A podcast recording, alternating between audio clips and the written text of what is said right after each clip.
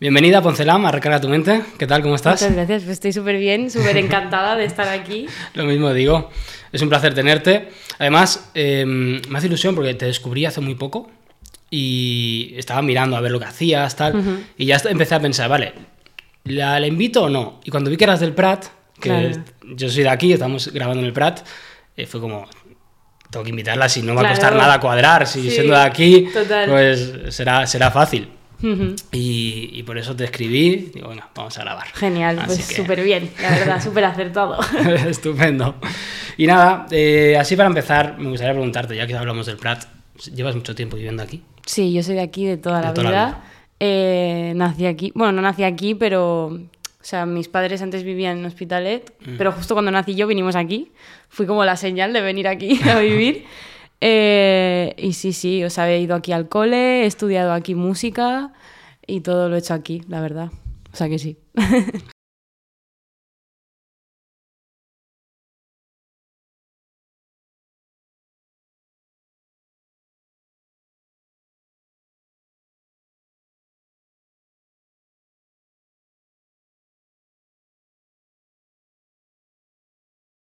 Yo, yo he vivido toda la vida, o sea, yo crecí aquí.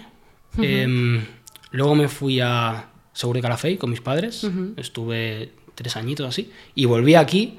Luego me mudé yo solo, me independicé en Barcelona. Y luego, bueno, he vuelto otra vez. Vuelta a casa siempre. Sí, sí, al final, cosa. Al final llama, llama para aquí. total. Pero totalmente. Sí. bueno, no es un mal sitio. No, yo creo que es muy buen sitio, además. Eh, a veces hay un poco de hate eh, entre las personas que vivimos aquí, que no, rollo la juventud, es un pueblo, todos nos conocemos entre todos, pero yo creo que hay como cierta, no sé, que hay cierto encanto en eso, ¿no? Porque también cuando sales de aquí y vas a Barcelona o vas a otros sitios a estudiar, a vivir o lo que sea, dices, no sé, como que yo lo añoro, la verdad, mm. es como ese sentimiento familiar, no sé. Y tiene de todo, se ha modernizado mucho además. También, Total. también tiene mucha zona verde, o sea, está, está bien. Yo creo que es un... O sea, que tenemos de todo, ¿sabes? Tenemos el aeropuerto, tren, metro, la playa a mm. dos pasos literalmente, un montón de espacio para hacer deporte, mm, el clima bien siempre, o sea, lugar perfecto para vivir. ¿El clima? ¿Te has dado cuenta que siempre hace más frío aquí que en Barcelona? Sí, ves por la humedad. Sí, se, nota Eso sí, es verdad que hay mucha humedad y la humedad como que se pega al cuerpo. Sí. Y yo que soy súper friolera lo paso fatal. Pero no es el Himalaya, ¿sabes? No, no, no, Pero, siempre se nota. Vienes de Varna y dices, hostia. Sí, sí, sí, sí. Esta rasquita extra mm. está. Sí, sí. Sí, sí. Totalmente. Y hablando del Prat también, ya para seguir, eh, vi que actuaste en las fiestas de. Sí. Las, de aquí, las de las, de, las locales. Eh, ¿Qué tal? Es que no tengo palabras. o sea, para mí, bueno, en general todo ese mes fue uno de los mejores meses de mi vida, todo ese septiembre. Eh, pero para mí fue como un cambio de perspectiva de que me veía de chiquitita en el público de la estación eh, diciendo, ¡buah, qué escenario más grande! Como admirando todo el rato lo que veían mis ojos y pensando, ¡buah, es que es mi sueño! ¿Sabes? Y de repente te ves ahí y como, como si cambiaras la perspectiva, es eso y es como que no, al principio ni lo asimilas eh, de que eso esté pasando. Y, y no sé, fue como súper gratificante, como que es la prueba de que el trabajo sirve. Claro. Y, y, no sé, fue como muy guay, la verdad. Mm, qué guay. ¿Y cómo surge? ¿Te llama el ayuntamiento? ¿Cómo fue en esta ocasión? Pues sí, fue así. Nos, eh, nos llegó la idea desde, bueno, desde el Prat Cultura, bueno, la organización de la fiesta mayor. Eh, nos llegó la idea pues a, principio de año, a principios de año, creo que fue incluso el diciembre del año anterior. No estoy, completa, o sea, no estoy muy segura, pero fue con bastante antelación. Eh, y ahí fue cuando empezamos a plantear el, vale, aquí hay que hacer un paso para adelante en cuanto al show que yo quiero dar como artista. Que yo en esos momentos estaba con yo DJ, eh, tenía una timidez cada vez que subía al escenario de que cantaba así, no me podía separar del pie de micro pero claro, en unos meses tenía que actuar enfrente de todo el Prat. Entonces fue como el reto. Y yo creo que es que justamente esa experiencia es de lo que más me ha hecho crecer como artista hasta ahora. La verdad. Sí, sí, sí. Es como una evolución muy, muy hardcore, la verdad. Hombre, siempre las fiestas eh, locales siempre molan, en realidad. Yo actué en una, pero no del Prat. Hmm. Bueno, yo actué en el Prat hace muchos años, pero en cosas pequeñas. El artesano, Claro. en las fiestas, cuando hacen fiestas, también el artesano hacía conciertitos más, mucho más Sí, pequeños. sí, cositas yo también he hecho cosas así, o sea, había hecho cosas así siempre, e incluso mm, en el Mucha Masía he, he estado cantando varias veces, pero como que no, no era lo mismo Claro. de ninguna de las formas, ¿no? Y no sé, fue muy guay, la verdad. A mí, ya te digo, la fiesta mayor real que la que he actuado, o sea, ha sido una, Santa Coloma de Gramanet. Yo como DJ, ¿eh? no rapeo, em, actuábamos y claro, viene mucha gente. Y Mm. es la fiesta donde más, más gente había de público, había 3.000 personas. Sí, es que es Y- eso, y era es una locura. ¿Qué hago yo aquí? Es que se te hace como, no sé, como pequeño y grande el mundo a la vez, de que te, te, o sea, te cuestionas en plan, ¿pero qué está pasando? Porque hay tanta gente mirándome. eh, mm, y encima como yo sentía la responsabilidad de, estás abriendo las fiestas, porque literalmente las abrí. Y fue como, vale, tienes que estar a la altura de esto. Claro. Y muy en automático, y como habíamos trabajado tanto, o sea, mm, meses de ensayar con las bailarinas, de los músicos también, eh, de preparar el repertorio, de preparar los arreglos de mis temas para los músicos, que era algo que yo no había hecho nunca, eh, de sentirnos cómodos todos juntos, o sea, una experiencia que, que es que yo creo que me la voy a llevar para siempre. Por supuesto. Y más Eso aquí en casa. olvida, claro. Total. Eso es un extra. Además, en el público habría gente que conoces, ¿no? Supongo. Sí. Es que fue heavy porque vino gente. Cuando hago bolos fuera, tal, es como viene gente. Siempre están los que siempre vienen, de mi familia, de mis amigos.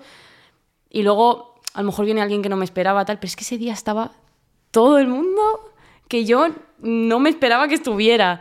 Y como súper apoyando. Y como que vi esa unión pratense que hacía tiempo que no veía y encima que la gente lo hiciera como con un motivo que yo estaba, o sea, como con algo que yo estaba dando, es que es súper gratificante, porque yo adoro el sitio donde vivo y me gusta que la gente se junte para apoyar algo y más si es música. Entonces fue como, no sé, todo muy guay. Qué bueno, qué bueno.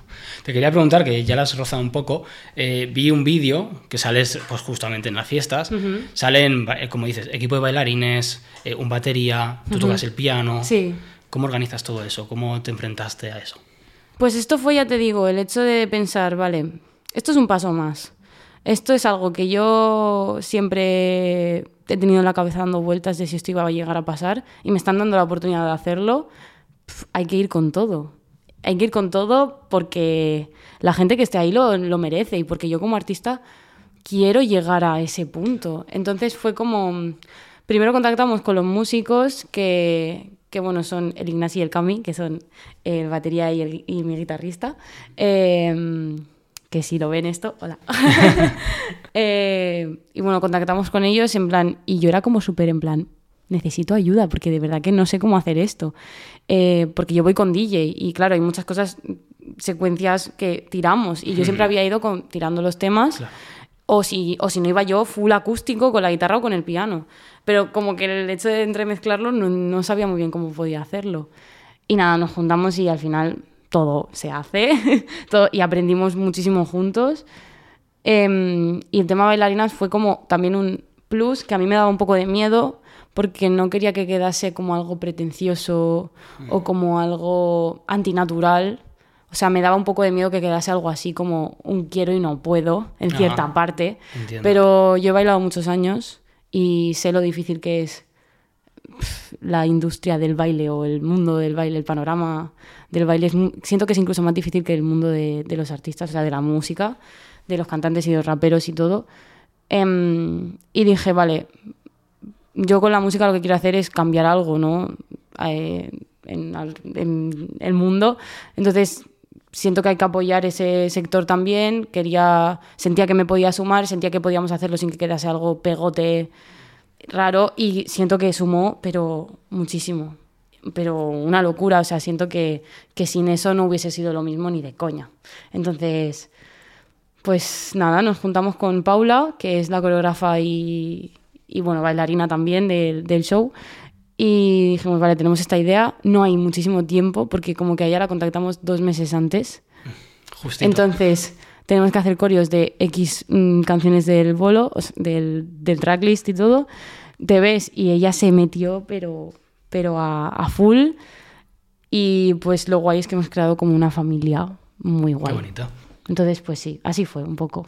Qué guay. A Ya- por todas. La idea es seguir avanzando en ese, en ese camino, siempre tener un equipo de bailarines, de Totalmente. músicos. Sí. Obviamente, eh, no, todo, no en todos los formatos entra. A veces, a veces no entran músicos, pero bailarines sí. A veces entran músicos y bailarines no. A veces soy yo sola, te- que también me gusta, ¿no?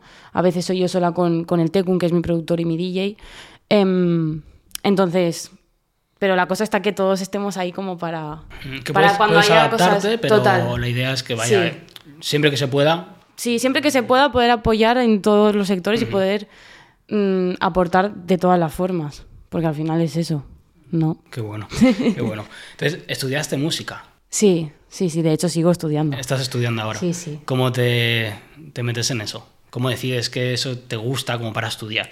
Pues yo creo que el primer momento en el que me enamoré de la música fue, eh, bueno, aparte de que mi padre era músico, entonces yo solo he mamado de siempre sin darme cuenta, eh, fue en un splay de, de teatro que yo iba cuando tenía tres añitos, que a mí me gustaba mucho cantar y yo le pregunté a mi profe que si yo en una de las actuaciones que hacíamos podía cantar yo una canción que me gustaba. Y la canté delante de todo el teatro, con tres añitos, a un moco. y me acuerdo como que la gente me, me aplaudía. Y yo dije, ¡hala! Esto me gusta. ¡Hala! Yo quiero hacer esto. y, y claro, desde entonces creo que no he parado. Bueno, no he parado ni un segundo. Eh, a los cinco años empecé a estudiar piano. Luego, o sea, siempre había cantado, pero nunca había hecho clases. Entonces, a los 10 empecé clases de canto, aparte de lenguaje musical, la armonía y todo que llevo estudiando también desde pequeña, porque como que una cosa va con la, con la otra. Y pues hará dos años que decidí que, que quería seguir estudiando música y formarme profesionalmente.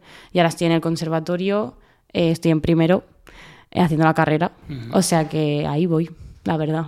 Bueno, nada mal. Sí, sí. Hombre, eso te abre muchas puertas a la hora de componer, ¿no? De, de- de expandir tu música, Total. saber lo que haces. ¿no? Siento que me da muchas herramientas, que me da como el conocimiento de poder abarcar todo lo que quiera y luego a partir de eso poder abarcar, si quiero abarcar menos, abarco menos, pero puedo abarcarlo todo. Claro. Entonces, que también creo que la música no solo es estudiarla, o sea, siento que hay que tener esa sensibilidad y esa cosa, ese respeto hacia la música, que no tienes por qué tenerlo solo estudiando música, puedes tenerlo culturalmente, que eso es genial también. Y de hecho creo que es como la base. Pero, mm, pero sí, sí, la verdad que me ayuda muchísimo. Y estoy muy agradecida de, de poder hacerlo sin trabas. Porque hay, está muy estigmatizado el estudiar música y que sí, cómo te vas a ganar la vida de esto, que sí, ten Ya. un plan B. Y ya nunca he hecho caso a eso y siempre tiré porque pensé que funcionaría. Y ahí voy, la verdad.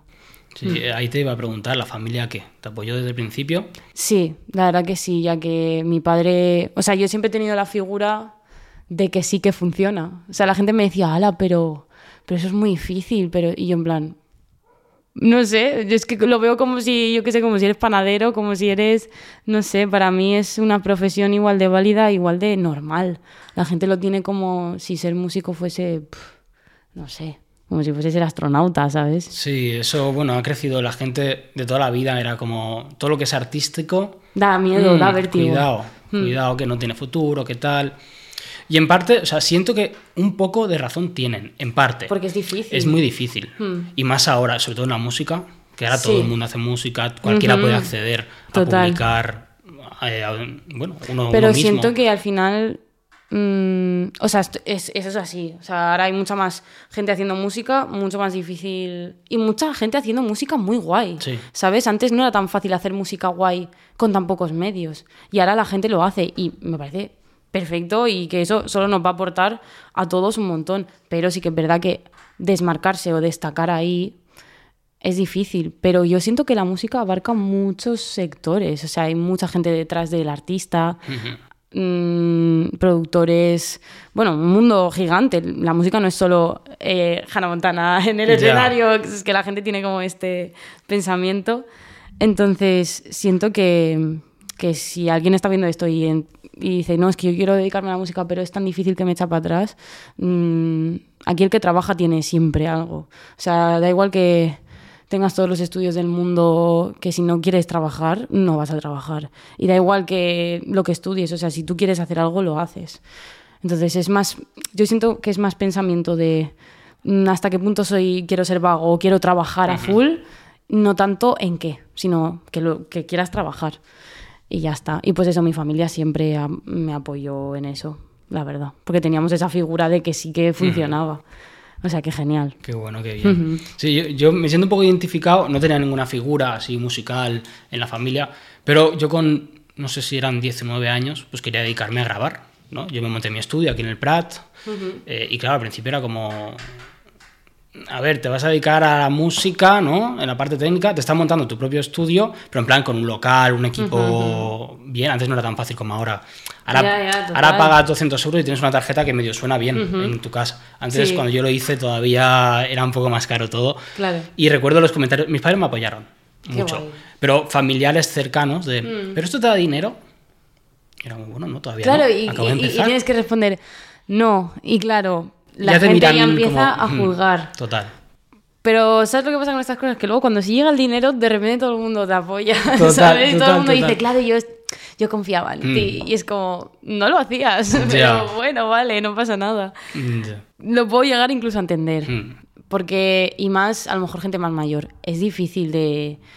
Por ejemplo, mi abuela, mm, que ha vivido hambre, ha vivido mm, pena, ha vivido cosas muy feas, le da vértigo que yo mm, diga, quiero dedicarme a la música, ¿sabes? Para ella en su cabeza es, por favor, una carrera que te vaya a dar dinero, que no tengas que pasar hambre, que no tengas que pasar lo que he pasado yo.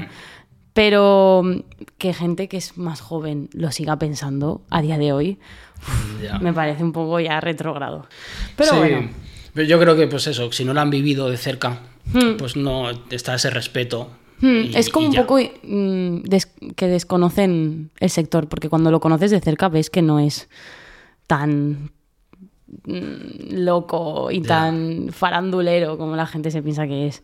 Entonces, no sé, al final son perspectivas. Sí. Hmm. Yo haciendo, rompiendo una lanza a lo que has dicho de si alguien está viendo que le da un poco de respeto, yo solo voy a decir una cosa. Te puede ir económicamente bien o mal, Hmm. pero las experiencias que te llevas en la música, hagas lo que hagas dentro del sector de música, no te la da curros más normales, por decirlo de alguna manera. O sea, totalmente. es que Hmm. no te lo da ni de, ni de asomo. Yo seguiría haciendo esto toda mi vida, aunque, o sea, con, el, con lo que me está dando ahora de dinero, eh, o no. O sea, me daría Hmm.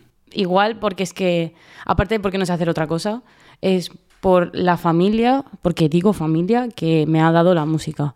Las experiencias mm, tan sanas y tan como gratificante de decir, es que no hay nada malo en este momento que estoy viviendo. O sea, un- una conexión con la gente, con... No sé, es como que no sabría explicarlo ni podría compararlo con nada. Entonces es que no dejaría de hacerlo nunca. Entonces, vale, tienes eso que es tan bueno, el precio a pagar es muchas veces que vas a trabajar el triple que tu amigo que acaba de hacer la carrera de mm, enfermería y ya tiene su puesto de trabajo, va a sus ocho horas y ya está. Pero es que te da mucho. Y si eres ese tipo de persona, que todo es respetable, pero si eres, tienes esa cosa dentro que se mueve, no vas a poder no hacerlo, ¿sabes? Total. Entonces, no sé. Sí, no puedes parar al final. Yo, no sé, bueno, creo que te lo comentaba antes un poco. Yo estaba viviendo de eso 12 años, 12, 13 por ahí.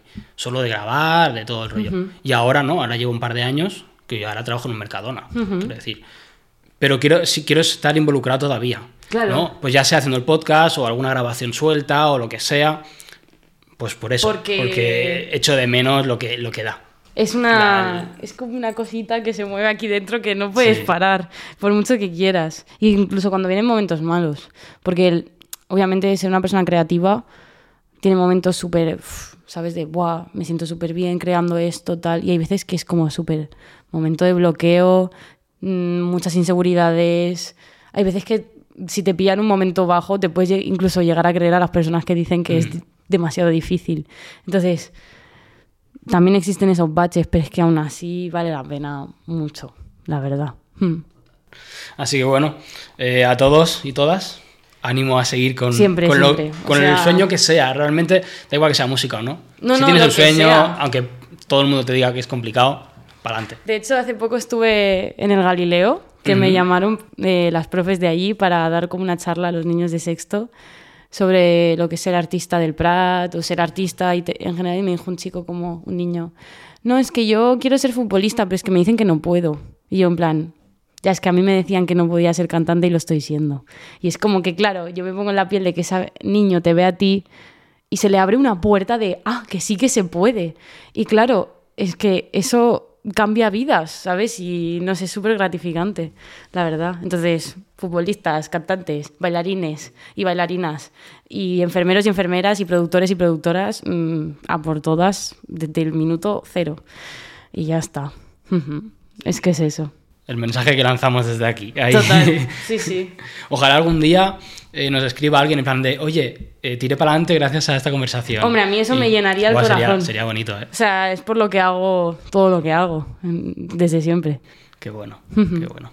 Pues me gustaría saltar un poco eh, a Batalla de Promesas, que realmente yo te, te descubrí por ello. Em, ¿Qué te animó a participar pues la primera vez que yo participé en Batalla de Promesas, bueno, aparte de que yo ya iba mucho a sus eventos porque con 14 años eh, yo me movía mucho por ahí por amistades, tal. Fue muy guay porque yo venía de hacer un tipo de música muy específica y me abrieron un mundo de posibilidades. O sea, yo no escribía ni componía con esa edad nada parecido a lo que hago ahora. Yo no había descubierto el mundo del, del urbano, del under o del rap tanto como cuando me metí ahí y, descubría esa y descubrí esa cultura y esa gente que hacía temas de una forma tan diferente a la que lo hacía yo y me enamoró bastante. Eh, pero como que no, no pensé nunca en participar porque en ese momento era todo bastante freestyle y no hacían batallas de canciones aún. Entonces, em, bueno, dos años después, bueno, en 2019, no, no, no, esto fue cuando yo estaba por ahí pululando, pero aún no, no me metía nada. En 2021, 2020 finales, ellos me mandaron una, como una propuesta para que me presentase a una batalla de canciones femenina. Me dijeron, pon tu arroba en el comentario y participa. Y dije, vale, o sea, yo ni me lo planteé, ni, me lo estaba planteando. Y dije, bueno, vale. Y al final, pues, se seleccionaron unas cuantas chicas y yo entre ellas y fue la que gané. Eh, y claro, pues dije, ¡ala! en plan, ¿qué es esto? En plan, en ningún momento pensé que fuese a ganar ni nada, pero como que me abrió un espacio ahí que, que años después también he podido volver y me parece una organización como súper guay, la verdad. Eh, todo tiene sus cosas, todo tiene sus personas que van a por una cosa, personas que van a por otra, gente que de verdad se mueve por el amor a la música o lo que sea, y gente que no, pero que eso da igual. Pero lo que es la organización en sí me parece como una idea genial para tirar a gente que tiene muchísimo talento hacia arriba y ayudarles a ese empujoncito primero. Em, o sea que todos son buenas palabras, la verdad, hacia Batalla de Promesas sí, sí, totalmente. Qué bueno. Yo es que los descubrí hace muy poco, realmente. De hecho, pensaba que, que, su vida era muy corta y ahora por lo que me estás contando es como que de repente llevan mucho más tiempo de lo que yo pensaba. tiempo, sí, sí. Es que yo los descubrí por Instagram hace, no sé, no sé, meses. Ya está. Que, han salido bastantes artistas que han llamado la atención. sí, sí. Qué, buena. es como que han cambiado un poco el formato, o sea, se están como adaptando muy bien a lo que está funcionando, no funcionando de en cuanto a música, sino como a formato de cómo se están moviendo ahora las redes sociales y tal. Y está siendo como, o sea, veo muy buenas ideas para, para eso, para impulsar a gente que vale. Eh, yo me acuerdo cuando yo empecé a venir a estos eventos que hacían, todo era freestyle. Y me acuerdo cuando, cuando yo empezaba a venir, habían cuatro gatos en la grada. Y cuando yo me empecé a dejar de ir, porque tuve como otras movidas y tal, em, es que se llenaban los parques. O sea, fue un, un, bueno, un pico gigante eh, y ahí empezó a coger mucha, mucha, muchas visualizaciones y luego como que perdieron y volvió a reenganchar el tema de las batallas de, de, canciones más que de freestyle. Entonces siento que lo están haciendo súper bien, la verdad. Qué bien. Yo es que, claro, de freestyle igual es más complicado porque ya está ahí, hay ligas muy tochas. Total, sí, sí. Y claro, de canciones no sé si realmente hay algo que no sean ellos como muy Es que es un formato, un formato que casi creo que crearon ellos. Y Puede ser. no estoy segura, eh, igual me estoy tirando A ver, yo, triple, yo sé pero- Hmm. que hace muchos años, no sé si eran ellos, yo creo que no. Había batallas escritas, pero muy puntuales. En plan, un evento Claro. al año en Varna y, y ya. ¿Sabes? Sí, pero batallas escritas sí, sí que había visto yo, pero batallas de yo llevo mi tema, canto mi tema, que no tiene nada que ver con la persona con la que estoy compitiendo, ¿no? Yo canto mi tema, él canta su tema. Yo había visto rollo batallas de tiraera yo a ti, tú a mí, pero escrita, ¿sabes? Como si fuese un tema, pero no. Pero no había visto ese formato antes. O sea, creo que les ha salido genial, la verdad. Y que ha dado sobre todo puerta a gente que no hace freestyle, pero también está en ese mundo urban y del under, o por ejemplo a chicas que cantan, que a lo mejor no sabían cómo meterse ahí y ahora tienen ese espacio, o chicos que cantan, o chicas que rapean en Sí. general, pero no sé, siento que, que es súper bien, la verdad. Qué bueno. ¿Y cómo, cómo acaba de funcionar? Porque yo he estado buscando, de hecho te busco en YouTube, ¿no? Y, y he visto que sales en su canal muchas veces. Sí. He visto eh, un vídeo de hace un año, que en una sala, Sala Boca Nort, una mítica... Esta fue, sí, sí. ¿Esa fue la primera vez? Esta fue la primera Esa vez. fue la primera vez. Sí. Que, bueno, pasó todo esto que se viralizó mucho ese vídeo porque canté el tema que le, que le dedico a mi padre. Em, y, bueno, ese vídeo se movió por muchas partes de internet. Yo me acuerdo de que de repente estaba en el estudio con ellos, además, con la gente de BDP, y me dijeron, es posible que este vídeo te lo subas a Ciarmi, pero no estamos seguros. Y yo, en plan, ¿qué? Claro, yo era una, un moco de 15 años que no decía qué. Eh, y a los 5 minutos eh, se viralizó el vídeo, lo subió Ceci Army, lo empezaron a subir un montón de cuentas, se, mm, bueno, me empezaron a subir los seguidores en un minuto y, y ahí y fue ese vídeo donde pasó todo eso. O sea que le tengo como cariño, la verdad. Fue muy guay. Yo es que también he analizado un poco, he mirado tu canal, he mirado las estadísticas, tal, y veo que hay un pico de ahora, es que no sé si es justo hace un año, que en un mes ganaste como 4.000 suscriptores o así, según Es que las fue- estadísticas es que, que- yo que vi que en- la página. ¿no? Fue eso. Y fue como, wow. Fue a raíz de, de Batalla de Promesas, porque vi las, Sí, vi las fechas y más o menos coincidían. Completamente, es que fue una oportunidad muy guay y que yo en ningún momento pensé ni fui con esa intención, ni mucho menos, porque literalmente no sabía ni a lo que iba, ni lo que iba a encontrarme. Yo iba con mi propuesta y, y sí pasó eso. Y lo heavy de eso fue que después, como que yo siempre he sido con mis temas, o sea, cuando yo me producía yo y me grababa yo y todo, pues iba muy a mi bola, en plan, no tenía una constancia de saco tema cada dos meses o cada mes, pero sí que siempre tenía esa ansia de que siempre estaba componiendo. Pero después de lo que pasó, a lo mejor mucha gente me decía, Irene, pero tienes que subir un tema ya.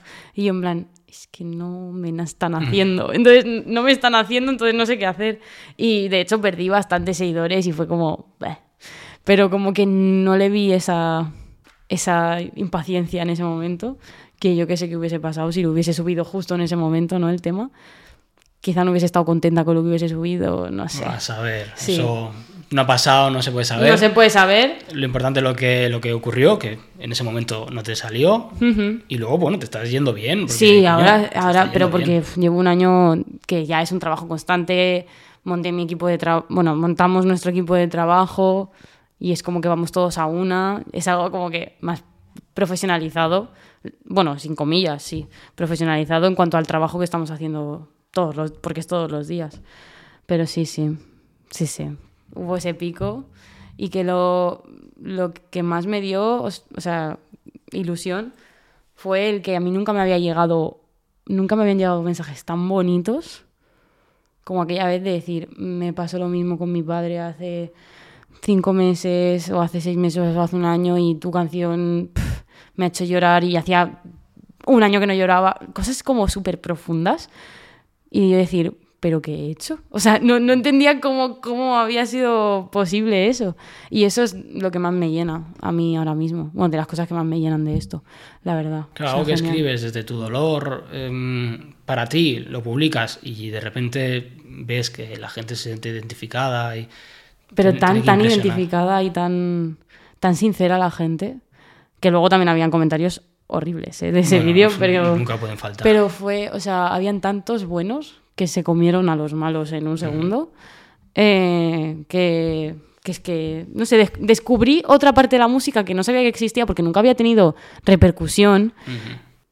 Y le vi una parte muy bonita a lo que es tener repercusión, que es el hecho de que la gente se siente identificada con lo que tú haces. Y es como, wow, estoy aportando algo, ¿sabes? Y eso es súper guay. Qué maravilla, qué maravilla. Vale, déjame hacer voy, a, voy a bajar un poco la persiana Vale. porque te está, está subiendo el sol Y me está dando- y te está dando, se ve una, una raya.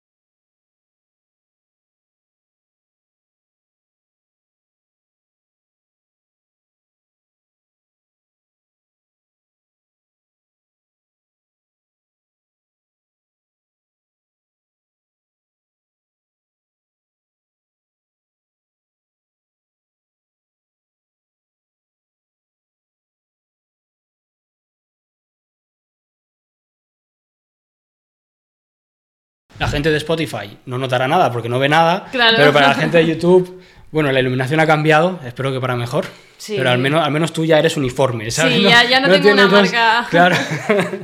Así que perdón por, por esta mini interrupción. Nada, seguimos. Entonces, seguimos hablando de Batalla de Promesas, eh, porque luego he visto que hace cuatro meses subieron eh, más vídeos tuyos. Hmm.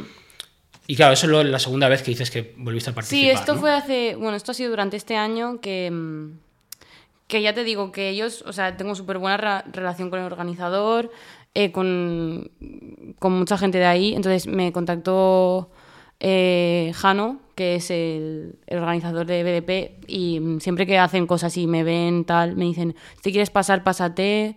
Y siempre es como súper natural todo. O sea que sí, yo siempre que me han avisado he ido porque son gente guay. Y, y me lo paso guay, la verdad. Qué guay. O sea que súper bien. ¿Y me puedes contar cómo funciona? Porque la verdad es que no lo sé. Hmm. O sea, O sea, el formato. sí, o sea, ¿qué te haces? Me ha parecido ver que había como tres canciones distintas, igual me lo estoy inventando. Sí. ¿Cómo, cómo funciona? Pues O sea, es es que no, lo he visto nunca. como las batallas de gallos. O sea, tú compites contra otra persona y hay varias rondas, ¿no? Entonces se van escogiendo, pues literalmente como las batallas de gallos, hasta que hay una final. Y pues en la final, mm, pues gana una persona. Una persona y y, listo. es- y ya está. Todo sí, el sí. tirón. En Hmm. plan, el mismo día, todo. Y la verdad que la forma de votar, o sea, el criterio es un poco... Porque claro, a lo mejor yo que hago cosas más melódicas y tal, compito eh, contra un rapero súper...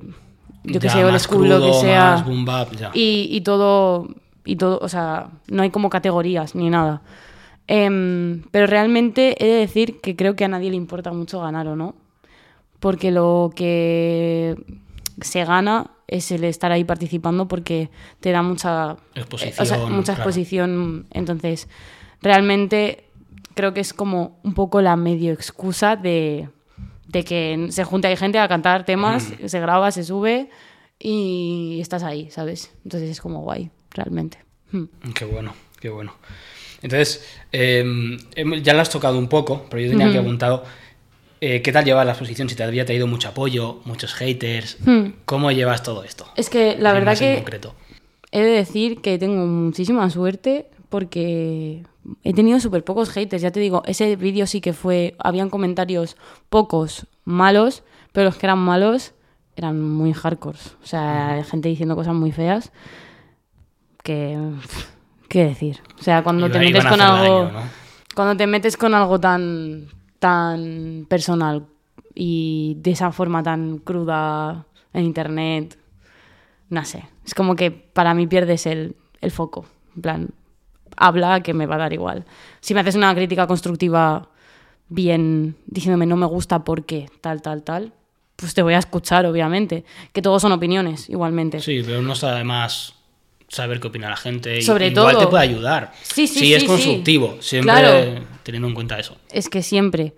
Pero ya te digo, tengo mucha suerte de que mm, tengo muchos, muchos comentarios buenos siempre. Lo que es la exposición me ha dado de momento solo momentos súper guays. Que si esto crece, supongo que habrá momentos un poco chungos cuando tienes mucha, mucha exposición. Pero de momento todo lo que me ha dado es en un bolo que hice en Tarragona, o sea, vino gente desde Teruel, desde más partes de España para venir a verme. Y eso, claro, es algo que sin esa exposición no habría tenido. Y para mí fue, bueno, otro de los momentos más bonitos que me ha dado esto. Que venga una niña, ¿sabes? Que te diga, mm, acabo de hacer tres horas en coche para venir a verte y ha valido completamente la pena. Es como, ¡buah! O me inspiras a escribir, me inspiras a hacer música, es que gracias a ti, no sé, he podido conectar con mis sentimientos y, o sea, unos comentarios siempre súper bonitos, o sea, que de momento lo que es la exposición tiene mucho, mucho bueno para mí ahora. Sí que hay presión, porque al final dentro de la música existe una parte que es negocio, porque si tú quieres que tu música se vea, tienes que formar parte de ese negocio y está bien, o sea, puede ser sano. Entonces, hay un precio a pagar personal que es cómo subes lo que subes, qué imagen quieres dar. Em, pero siempre, yo soy una persona que lo hago siempre desde una parte muy honesta, porque siento que es como tienen que ser las cosas. Em, y sí que a veces hay un poquito de presión, que no es lo mismo que antes, que te veían cuatro gatos. Pero ya te digo, de momento todo, todo es guay. O sea, todo es bien, la verdad. Qué bueno, qué bueno. Y he visto que ahora estás dándole mucha, mucha caña, ¿no? Eh, porque miré los vídeos, es que soy muy, muy de analizar, y como no, tenía, o sea, no te conocía de antes, pues claro, me tengo que, agarrar más al, análisis de qué hace, qué no hace, qué tal. Entonces miré y vi que al principio sacabas pues igual tres temas en un año. Claro. Luego otro, ¿no? Lo que comentabas antes. Pero ahora, desde, desde supongo que la batalla de promesas, este, este último que ha pegado más tirón, he visto que es como mucho más constante. Hmm, bueno, de hecho llevo ya un, año siendo bastante más constante. Eh, bueno, de hecho estoy sacando tema por mes. Porque, aparte, porque estoy firmada con una distribuidora para poder distribuir mis temas y tal. Eh, que no me ponen de fecha nada de tienes que subir un tema al mes. O sea, eso es algo que nos hemos puesto nosotros en el equipo porque sentimos que es lo que, es lo que nos hace aprender más y más. Entonces, es básicamente el hecho de que he decidido profesionalizarlo y decir, quiero vivir de esto, vamos a hacer las cosas bien. Vamos a tener una constancia, un trabajo diario, que si este mes he subido esto, ¿qué quiero qué quiero subir el mes que viene, qué quiero aportar dentro de un año. Son preguntas que antes no me hacía y pues ahora sí. O sea que, sí, sí, es eso. hay que trabajar para conseguir las cosas. nada viene del cielo. Es que nada, la verdad que nada. Está bien haberlo entendido y haberte bueno, aplicado a lo que quieres conseguir. Me parece muy bien. Porque hay mucha gente que tiene mucho talento, hace cuatro cosas y se piensa que va a venir y también y no, no, suele ocurrir. Siento que hay una parte de, de, cuando decides trabajar de esto, cuando decides dedicarte a esto como tu vida, que es que tienes que saber que van a venir altibajos y tienes que superarlos. O sea, altibajos como que siento que más emocionales que no económicos eh, de exposición, sino más el altibajo emocional de un día estoy súper motivado y al día siguiente no. Lo que yo siento que te hace ser buen artista es decir, vale, no estoy motivado, pero hay que seguir, porque esto, estamos aquí por esto. Y eso siento que es algo que se lleva a mucha gente por delante. Ese Mm. primer bache o ese segundo o tercer bache que la gente dice, Buah, no puedo, ¿sabes? Entonces, yo tampoco he pasado muchos baches con esto, pero los pas- como que tengo en la mente que los pasaría a todos para seguir haciendo esto. Ah. Entonces, siento que eso es como lo importante. Entonces has cogido la rutina ya de escribir de manera periódica, por decirlo de alguna Hmm. Sí, manera. la verdad que antes siempre escribía cuando tenía algo muy emocional que contar o era más pequeña, como que siempre lo he utilizado de, de salvavidas, ¿no? Casi de terapia, de terapia. Eh, pero cuando ya decides que esto es tu trabajo y siento que además es mucho más interesante eh, pararte a, a escribir un poco todos los días, a escribir algo que no escribirías normalmente, a meterte en ámbitos que te mantengan incómoda, porque estar incómodo es que estás superando otro nivel. Sí, es crecer.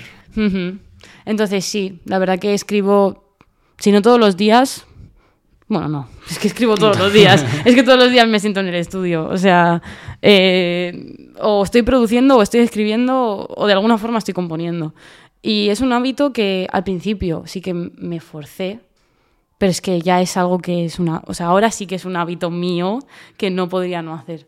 Entonces, es como ese primer esfuerzo que, que es un empujoncito que luego ya tira solo. Sí, es como dicen, ¿no? 30 días hace, hace el hábito. Es que sí, Haces literalmente. algo 30 días y luego ya forma parte de ti y ya lo empiezas a hacer. Además, tú supongo que estudiando música estás metida de pleno. O sea, vas a estudiar y estás en música, llegas a tu casa, compones lo que, La verdad te que sí. tienes que sacar. Entonces es 24-7 música. ¿no? Sí, que sí que es verdad que, o sea, el conservatorio y mi proyecto son dos mundos muy diferentes dentro de la música, pero sí que es verdad que están muy alejados el uno del otro, son como dos visiones diferentes. Pero se suplementan, Pero, ¿no? Digo pero yo. sí que se conectan muchas veces, la verdad. Sobre todo el yo saber conectarlo bien, porque hay gente como que a lo mejor se puede, no sé. Son dos visiones de la música muy diferentes, yo creo. La que veo fuera del conservatorio y la que veo dentro. Y me parecen que las dos son válidas, pero a lo mejor hay gente que no sabe lle- llevar las dos. Y yo es que tengo el corazón un poco entremezclado. Iba a decir partido, pero es que no, es que son las dos a la vez. Entonces hay que saber qué te puede aportar una en la otra y llevarlo así, porque siento que si intentas llevarlo de otra forma es un poco... No lo vas a llevar bien, la verdad. Ya. Hmm. Qué bueno. ¿Y eres perfeccionista?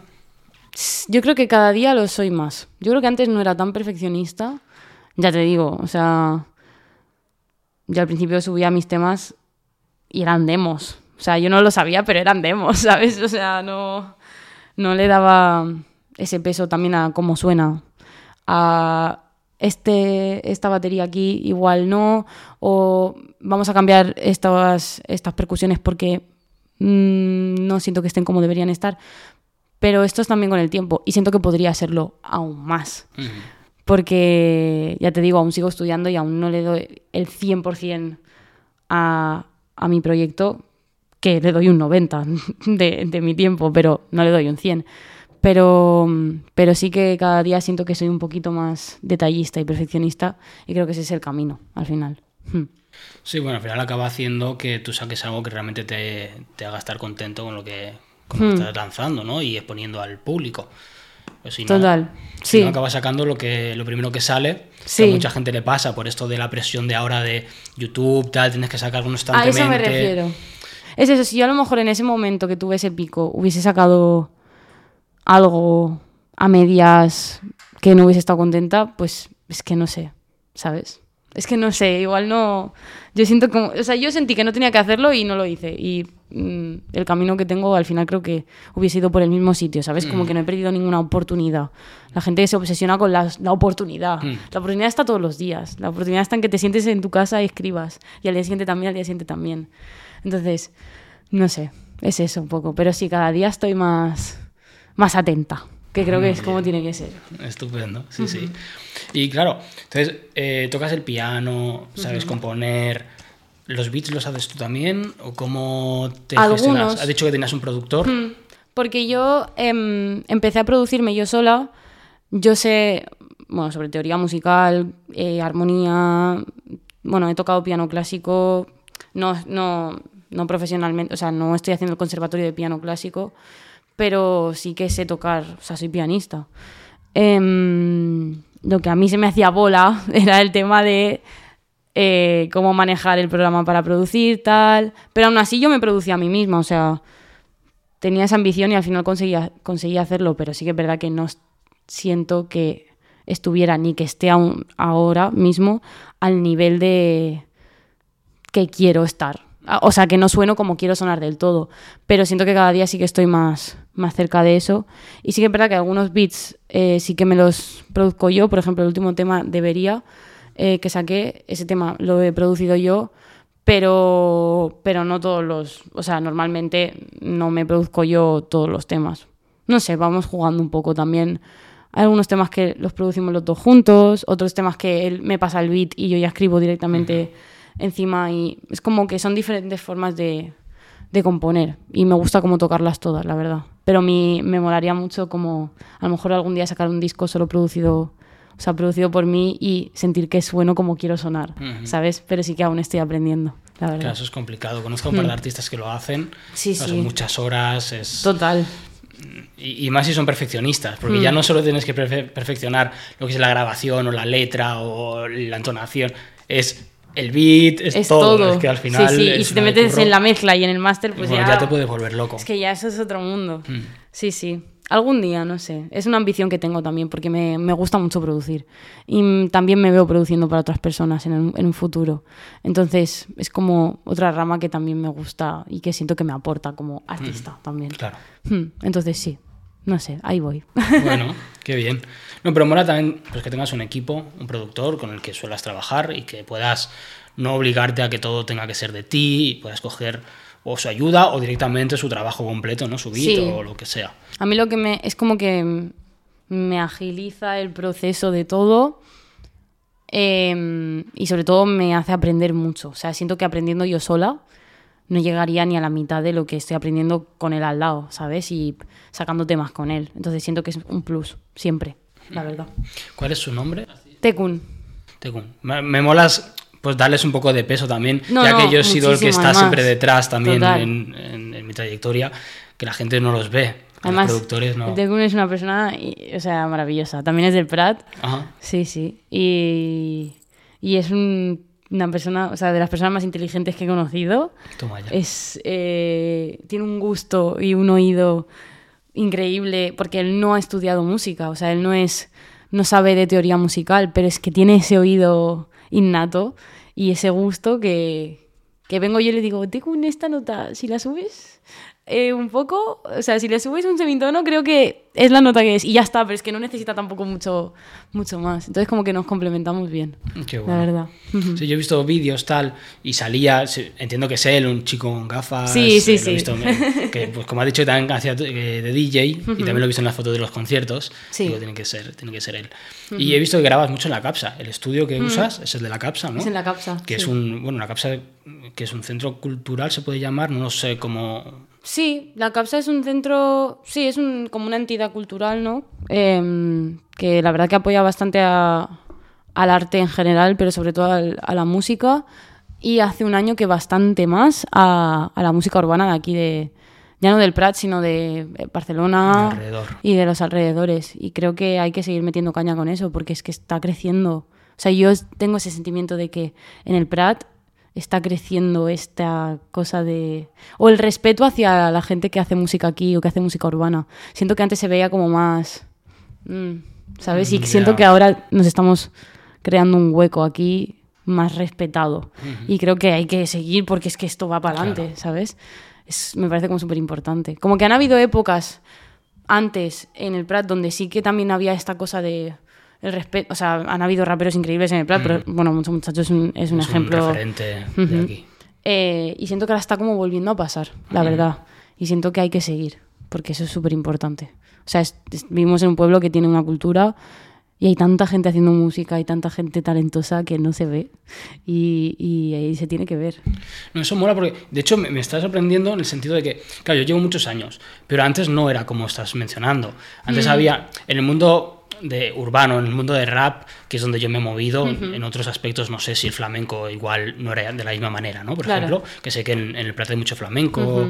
Em, era, era bastante distinto, porque era como muy uno encima de otro. Cuando, venga, te voy a pisar, ah, que tú haces esto, pues voy a criticarte, no sé qué, no sé cuánto. No había una, una, unión. Coño, yo tenía un estudio, en un local súper bien hecho, tal, y del Prat grababa con dos. Ya está. Y había gente moviéndose, que sabían quién era yo, qué tal. O sea, era, era bastante diferente. Y mola, porque yo ya estoy un poco desconectado de la escena del rap, o sea, del rap del Prat. Eh, pues oír que, la que las noticias han cambiado para bien, ¿no? Pues que hay un poco más de unión. Pero porque yo creo que justamente porque se ha aprendido de eso. O sea, yo sé de historias así cercanas de, ya te digo, luchas de egos y cosas que son normales, la verdad, en gente joven, con muchas ambiciones y con muchas ganas de hacer música, rodeada de gente con, la, con el mismo, ¿no? Con las mismas ansias, siento que es algo normal, pero siento que ahora se está aprendiendo como de eso, como desde una perspectiva a lo mejor más adulta o más madura, em, más calmado todo, a lo mejor no tan emocional de yo tengo que ser el primero, tengo que tal. Entonces es como guay ver que, se ha aprendido de eso justamente. Y yo, la verdad, que siempre, o sea, que vengo de una parte completamente apartada de eso, porque yo empecé sola y es ahora cuando estoy en un equipo de trabajo y he conocido a gente, pero es que no, o sea, nunca he conocido a nadie que hiciese música o sea, no fue una ambición por, ah, mis colegas están haciendo música, pues yo también quiero. Fue más una ambición que siempre he tenido dentro. Entonces nunca he tenido ese, esa ansia de necesitar que nadie me pise o porque no, no nunca me ha nacido. Pero, pero sí que es verdad que me parece súper guay que esto esté siendo así ahora y que la gente tiene que ver que es así, porque si no, tío, hay mucha gente que dice, esto no vale, esto es una mierda, o esta gente no se lo toman en serio. Y sí, nos lo tomamos en serio, muy en serio. Ya. O sea, de verdad que no es una tontería de niñatos, ¿sabes? O sea, de verdad que queremos hacerlo bien. y antes como que siento que no se veía así y ahora se empieza. Sí, ahora tiene más visibilidad. Hmm. Y también hay que entender pues que cuando hay más unión se crece mejor. Es que totalmente. no hay un puesto, eso lo he hablado toda la vida. No hay un puesto de el mejor rapero. Se lleva todas las visitas, todo el dinero, si quieren hablar de dinero, todo la fama. no, es, no, es, eso. O sea, hay un mundo entero donde tú puedes estar haciendo cosas muy buenas y petarlo. Y yo también puedo hacer cosas muy buenas y petarlo. Y podemos juntarnos y reventarlo. Y ser increíbles. ya está, claro. Y que delante del, o sea, detrás del mejor rapero hay 500 personas que son increíbles, que hacen que él sea el mejor rapero. Sabes que todo es una falsa visión mediática de, ¿sabes? De tienes que ser el mejor, pero es que no hay el mejor, es que detrás de un genio hay mil genios. Hmm. Y eso la gente no lo ve, porque está detrás del telón, ¿no? Detrás de, de la recámara, pero es que es así. Y yo sí que es verdad que, no sé quién, en quién lo escuché hace poco, pero que decía que siento que, que sentía que una mente, o sea, que cinco mentes siempre iban a ser mejor que una brillante, ¿no? Como hmm. que o algo así, no sé, no lo he dicho muy bien. Pero era como ese, sentimiento de que, de que todos juntos probablemente hagamos algo mucho mejor que algo que podría hacer yo solo. Que vale, que yo puedo hacer algo yo solo súper bien y me voy a llevar un montón de reconocimiento porque qué difícil es hacer eso que has hecho solo. O qué guay que seas tan talentoso, que... Pues me la espalda, tío, muy bien. Pero al final, ¿qué más da cuánta gente está involucrada? Si una o cien si lo que mola es el resultado final, que es que hayamos creado algo nuevo, algo que a la gente le guste y algo que nos guste a todos y encima es como guay compartirlo. No sé, el ego es algo que hay que saber controlar, la verdad. Porque, porque solo te crean dolores de cabeza. Y al final el arte no es el ego. Esto, eso está aparte, eso es como una consecuencia humana que tenemos rara, es una reacción rara. Pero hay que saber controlarlo, la verdad, yo creo. Total total. Sí. Pues bueno, espero que esto siga por ese camino, así, de apoyo, de, crecer todos y, mejor. Yo también lo espero, la verdad. O sea, ahí tengo, o sea, tengo la certeza de que creo que va a ser así. Mm. También es verdad que los medios, por ejemplo, que son los que pueden ayudar a, la difusión de, los proyectos, ahora apoyan mucho más que antes. Antes, bueno, pues la música urbana era eh, el patito feo, ¿no? Sí. de todo.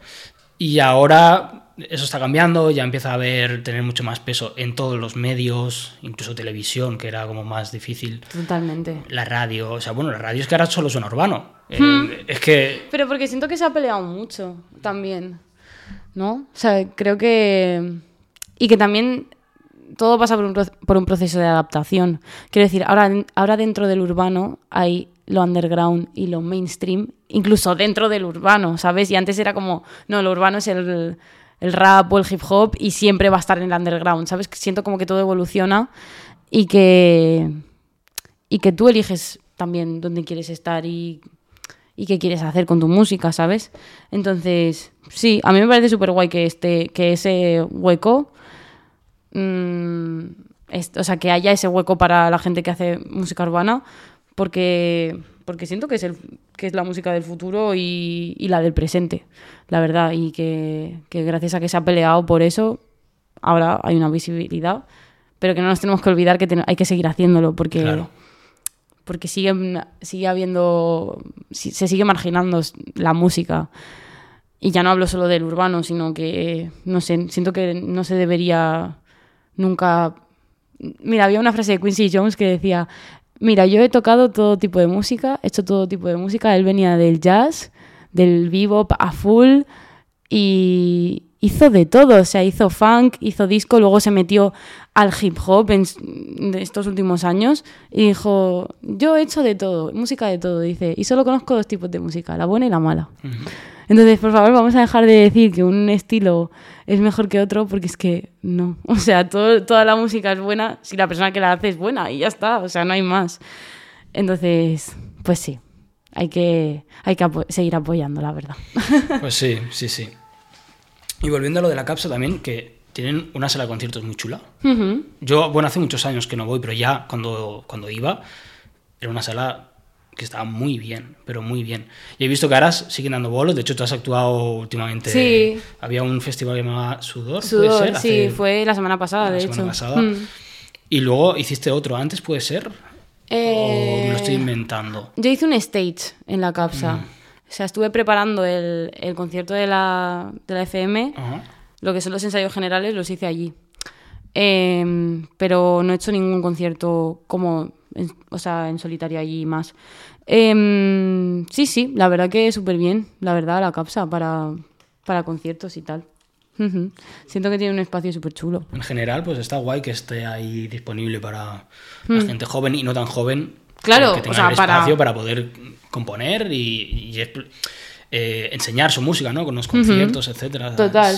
Sí, la verdad que es que es lo que te digo, es que en el Prat tenemos muchas oportunidades. O sea, saliendo de aquí, viendo en otros lugares cómo funciona la cosa, es que apoyamos bastante por la cultura en este, en este pueblo.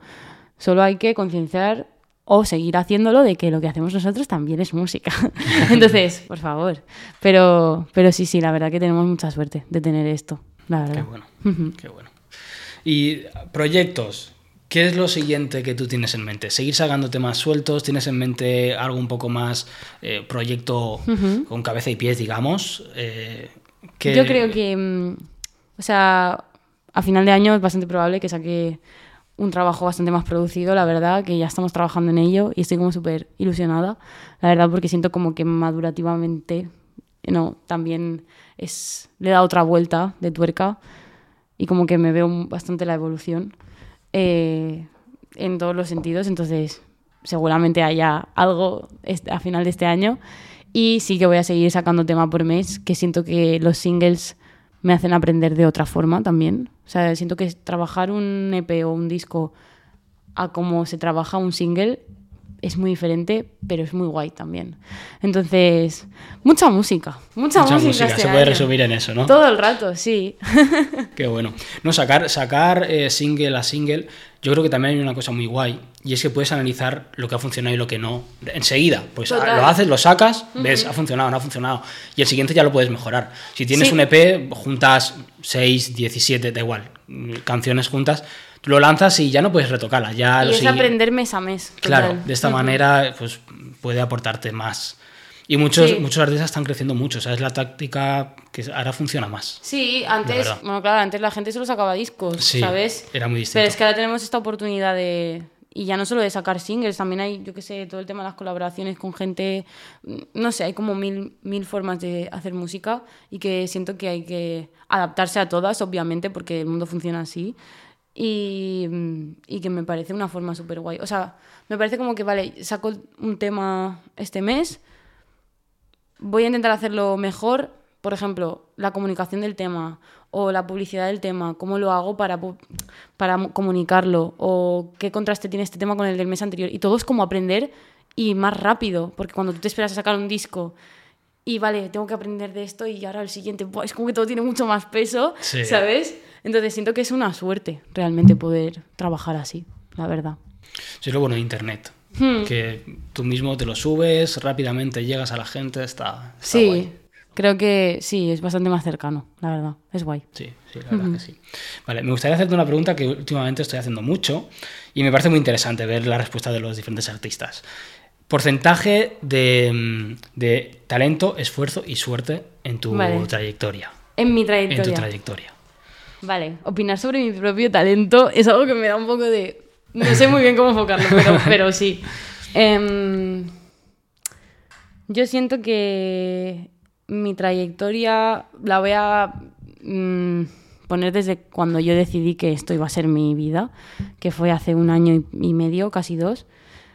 Eh, me he dado cuenta de que un... ¿Qué era? ¿Esfuerzo? Esfuerzo, talento y suerte. Suerte, vale. Yo creo que la suerte es como un 20... No, es un 10%. El talento es un 30. 35, más o menos. Pero es que el trabajo es todo. O sea, el esfuerzo de verdad que lo es todo. O sea, todo. ¿Qué sería? A ver, 45 eh, sería un 60 y. No. Buah, las mates fatal, ¿eh? yo, también, yo no me he metido a corregirte por si mm, acaso. Bueno, lo que sea, ¿no? Por el resto, vale, sí, El resto del porcentaje eh, siento que es esfuerzo, la verdad. Porque si yo no me hubiese puesto a componer todos los días, no hubiese sacado ni la mitad de temas que hubiese sacado. Si no hubiese sacado los temas que he sacado, no estaría donde estoy, ni estaría teniendo los números que tengo a lo mejor, ni los bolos que tengo. Entonces estaría mucho más estancada. Entonces, es que es todo, la verdad. Y la suerte. La gente que, que, que delega su éxito a la suerte, mal, mal, tío. O sea, tu, tu, vida va a depender de ti. La suerte te va a dar momentos guays y pequeños highlights en tu vida que puedes aprovechar para seguir esforzándote, pero no te va a decidir nada. O sea, la suerte no decide tu vida, ni muchísimo menos. Entonces, pues eso. Muy bien, muy bien. Me gusta porque realmente casi todo el mundo, bueno, casi yo creo que todo el mundo hacen hincapié en el trabajo, hmm. más que en el talento y tal. Y... Sí, también es como algo que queda bien decir. O sea, que yo lo puedo entender, pero, creo que es verdad. O sea, pero es que realmente no, pienso que me, que me, mientan. Es que creo que es verdad. Y, y, me gusta hacerlo, sobre todo para la gente que está ahí, que hmm. hacen música que sirva de lo que decíamos antes, esfuerzo. Esfuérzate, consigue las cosas. En Locus hicimos un podcast y dijo, eh, ¿cómo fue? El talento es un motor parado, creo que fue la frase. Claro, si no le das eh, el esfuerzo, no, no avanza, ¿no? Es una frase que me gustó mucho. y, me gusta, bueno, pues ver que los artistas lo, dicen y... Es como un empujoncito, pero es que yo creo que el talento se entrena también. O sea... Yo creo que una persona que no tiene talento de primeras puede acabar teniéndolo con mucho entreno, ¿sabes? En plan, que sí, que es algo que hay gente que tiene innato, pero es que todo lo innato que tengas, si lo tienes parado, es que se te va, se te va a romper la máquina. Entonces, sin esfuerzo, no hay nada.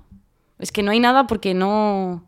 Porque tú puedes tener mucho talento para escribir, pero si no te pones a escribir, ¿qué más da que tengas ese talento si no lo estás haciendo? Porque no. No sé, es como.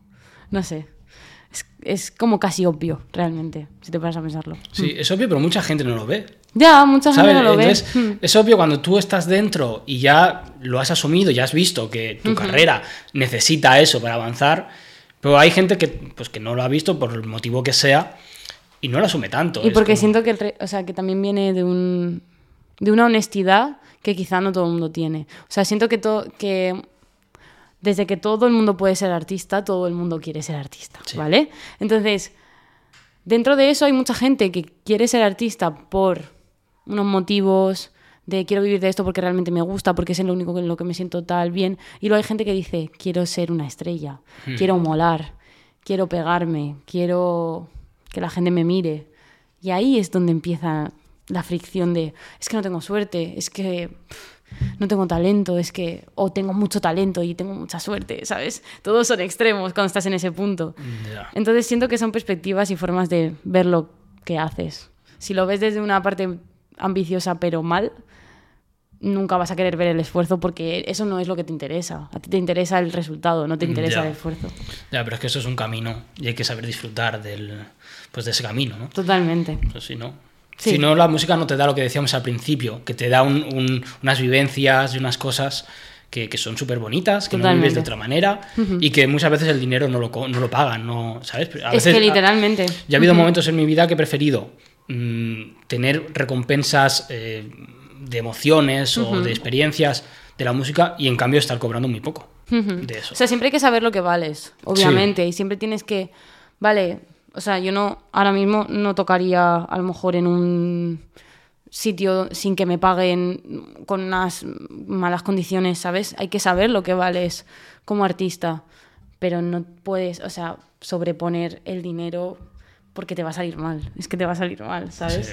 Entonces, sí, hay que encontrar siempre el punto medio, ¿sabes? Obviamente esto es un trabajo y para que esto se respete como un trabajo, hay, nos tienen que pagar. O sea, tienen, ten- tenemos que tener unas, unos derechos. Entonces, pero sí que es verdad que, que tampoco esperes ser una superestrella el primer día y que te vayan a pagar súper bien y que te vayan a tratar genial como tú quieres, sientes que tienes que, o sea, lo que mereces. y Sí. nada. De esta manera te vas a pagar una hostia y no vas a aguantar.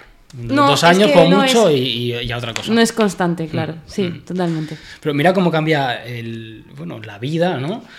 Que cuando yo empecé, claro, de esto es que ya te digo, ahora tengo 34 y yo empecé con 19, creo. No, con 17 empecé, con 17. Eh, me profesionalicé a los 19. Cuando yo empecé con 17, estaba mal visto que los raperos cobraran. Era como menudo vendido.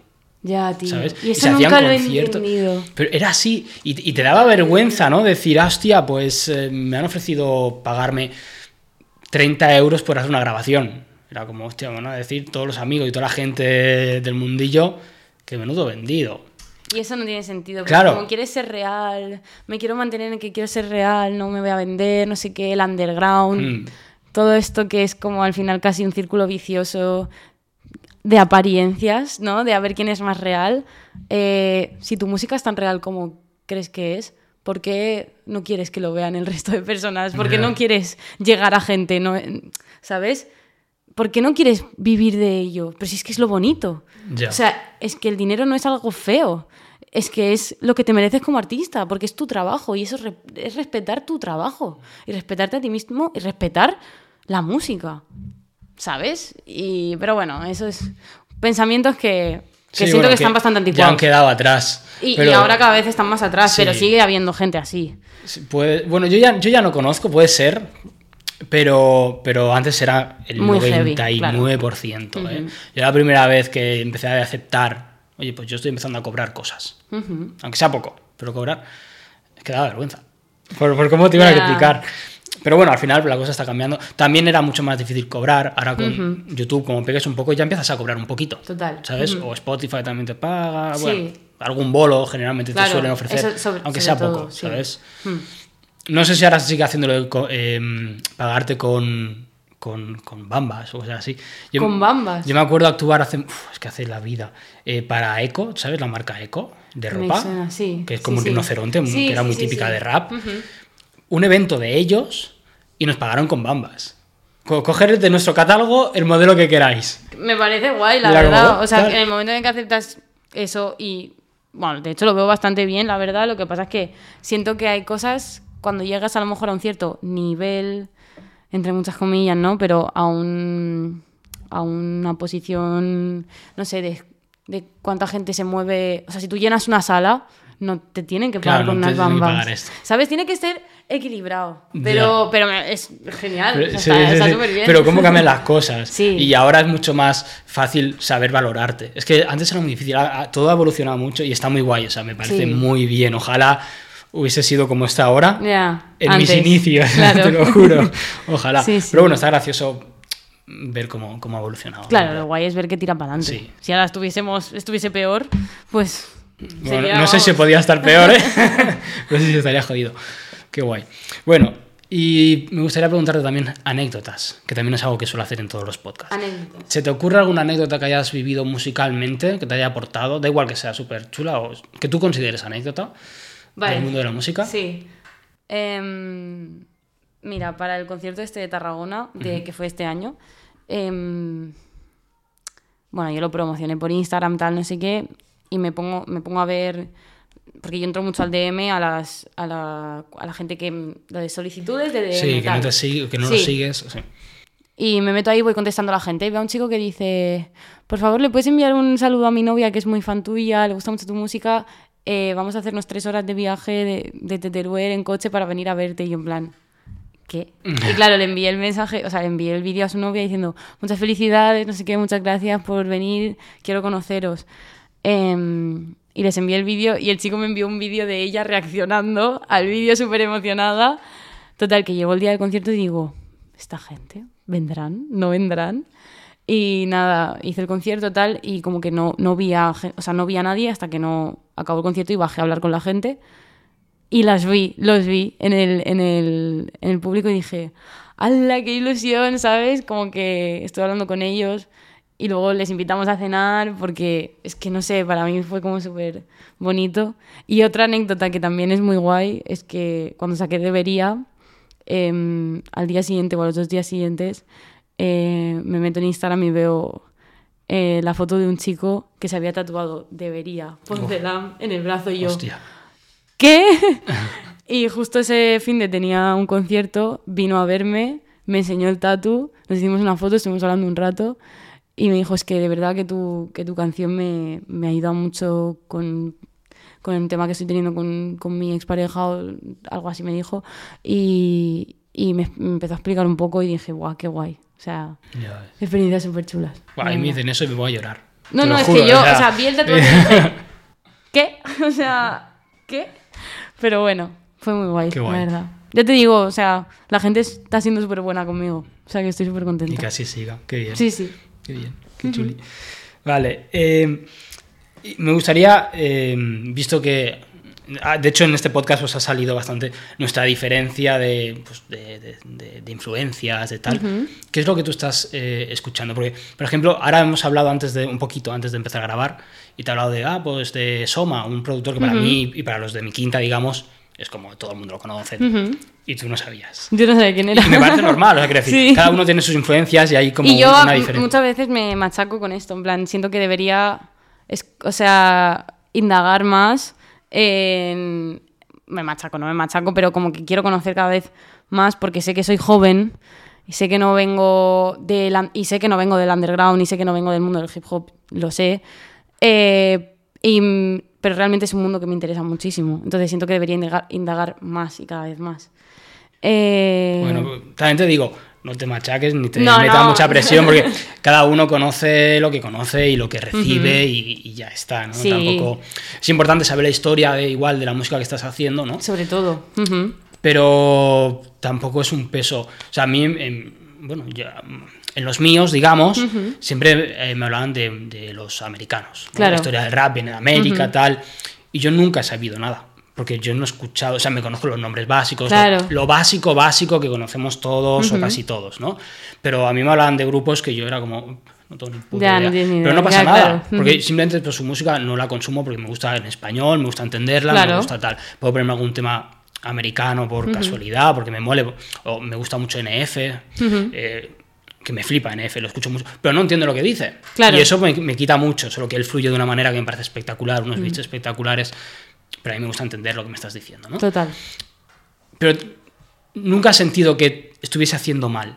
Y todo el mundo me miraba como, no lo conoces. A mí me invitaron a una radio y me hicieron un test de, yo te voy a poner de 5 segundos o así, de canciones, populares de, de rap. Y tienes que decir quién es, ¿no? qué canción es y de qué artista.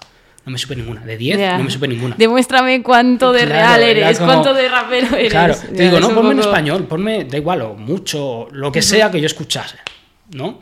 Y seguramente te lo hago porque en ese entonces pues yo escuchaba de nacional las maquetas, estaban empezando las maquetas, antes no, bueno, cuando empecé estaban empezando, antes Claro. no se escuchaban maquetas, no llegaban a la gente, pero el internet acababa de explotar un poco y ya podías subir tu maqueta y llegar a más gente, ¿no? Y yo me pasaba todo el día escuchando maquetas, me conocía de toda Cataluña y de fuera, pero de Cataluña más porque me movían los conciertos también a todos los maqueteros, ¿no? Pero españoles. Claro. Era como, tío, ponme algo en español, cabrón, no me puedes americano. No, pero es que el, el hip hop tienes que saberte la historia. Pues no me lo sé, y no pasa nada, colega. Mis influencias son españolas, tal, es lo que me sé, ya está. Total. Entonces, bueno, simplemente pues que tampoco te metas mucha caña, Vale. pero me hace, bueno, pues eh, quiero saber cuáles son tus influencias actuales, que seguramente Vale. yo no me las conozca, ¿eh? o sea, incluso me vas a decir y vas a ser como, ah, pues no. Yo ahora mismo, la gente que más me está como mm, influyendo en mi música o en la que más me fijo, eh, bueno, para mí Georgia Smith es como una persona que admiro bastante. Rihanna siempre ha sido mi referente en muchos sentidos. Ya te digo que yo vengo del, o sea, vengo bastante del mundo del pop cuando era pequeña. Em, lo último que he estado escuchando también es el disco. Un segundo, porque se me olvida siempre. Em, que es un disco como súper típico. Eh, eh, de Score, de Fujis. Em, increíble, o sea, me flipa. Em, y no sé qué más he estado escuchando. Siempre me pasa que cuando me hacen esta pregunta me colapso. Pero sobre todo mis influencias son Georgia Smith, Rihanna. eh, de pequeña me encantaba Demi Lovato. O sea, un vozarrón increíble. Em, y sí, por ahí tiro, la verdad. Ahí voy. Bueno, bien, bien, cada Sí, uno. sí. Muy bien. Y para conocerte un poquito más y ya casi casi terminar, en realidad, eh, ¿qué hobbies tienes? ¿Qué es lo que a ti te hace desconectar un poco de la música, de, de tanta música? Vale. Es que justo iba a decir ponerme a producir, ¿no? Pero... Hostia. Em, bueno, puede ser, o sea, puede ser tu hobby también, sí, ¿no? sí. Pero- Cuando no me pongo modo art- mm, cantante, artista delante del micro y me pongo más detrás, es, es lo que más me gusta. Eh, también bailo hace muchos años. Em, me gusta salir a correr. No corro mucho, en plan muchos kilómetros. No soy una gran corredora, pero me gusta. Eh, y es que la verdad que no hago mucho más. La verdad, no. Eh, no sé, a veces me veo alguna serie, pero tampoco tampoco soy mucho de o sea, ver series. No eres de libros, de, series, de pelis. Antes leía cine. bastante más, la verdad. Pero ahora, es que ya te digo, no tengo mucho tiempo entre el conservatorio, eh, que cuando estoy aquí también me gusta salir con mis amigos, la verdad. Eh, y no salgo mucho. O sea, la verdad que no soy una persona que salgo de fiesta para nada. Eh, pero es que ya te digo, siempre estoy en el estudio. sea, siempre música, estoy ahí. música y música. Siempre estoy ahí, la verdad que sí. Bueno, tocar el piano a veces me pongo a tocar Chopin y tal, de temas que tocaba antes, de piezas que tocaba antes, y sí que me gusta. O sea, me- eso me desconecta. Bueno, sigue siendo música, pero es como Sí, bueno, otra te, visión. te va de, de, sí, de todo. e- es otra visión. Pero sí, es que siempre estoy ahí, la verdad. Ya ves, sí, musical 100%, Sí, vaya, o sea, es que no desconecto, innegable. la verdad. Sí. está bien, está bien, ¿eh? está bien.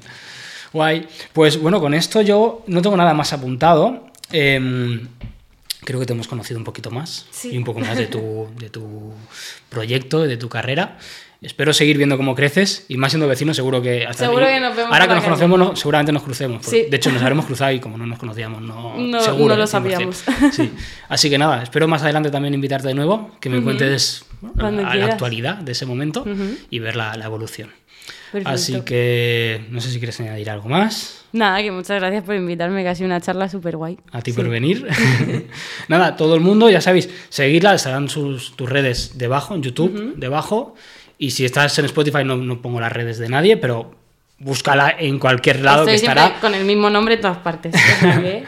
Y si estás en, bueno, da igual, Spotify, YouTube, dale a seguir para poder llegar a más gente y que más artistas quieran venir, que es Sí. una cosa que, que, soy- que estoy viendo mucho. Que los números son importantes. Sí. Eh, Sí y, lo son. y si, si tenemos más eh, números, podemos, tanto tú como yo, llegar Son a mucha más. sí. Así que, por favor, apoyarnos si queréis y si os ha gustado esto. Nos vemos en la siguiente. Adiós. Chao, chao.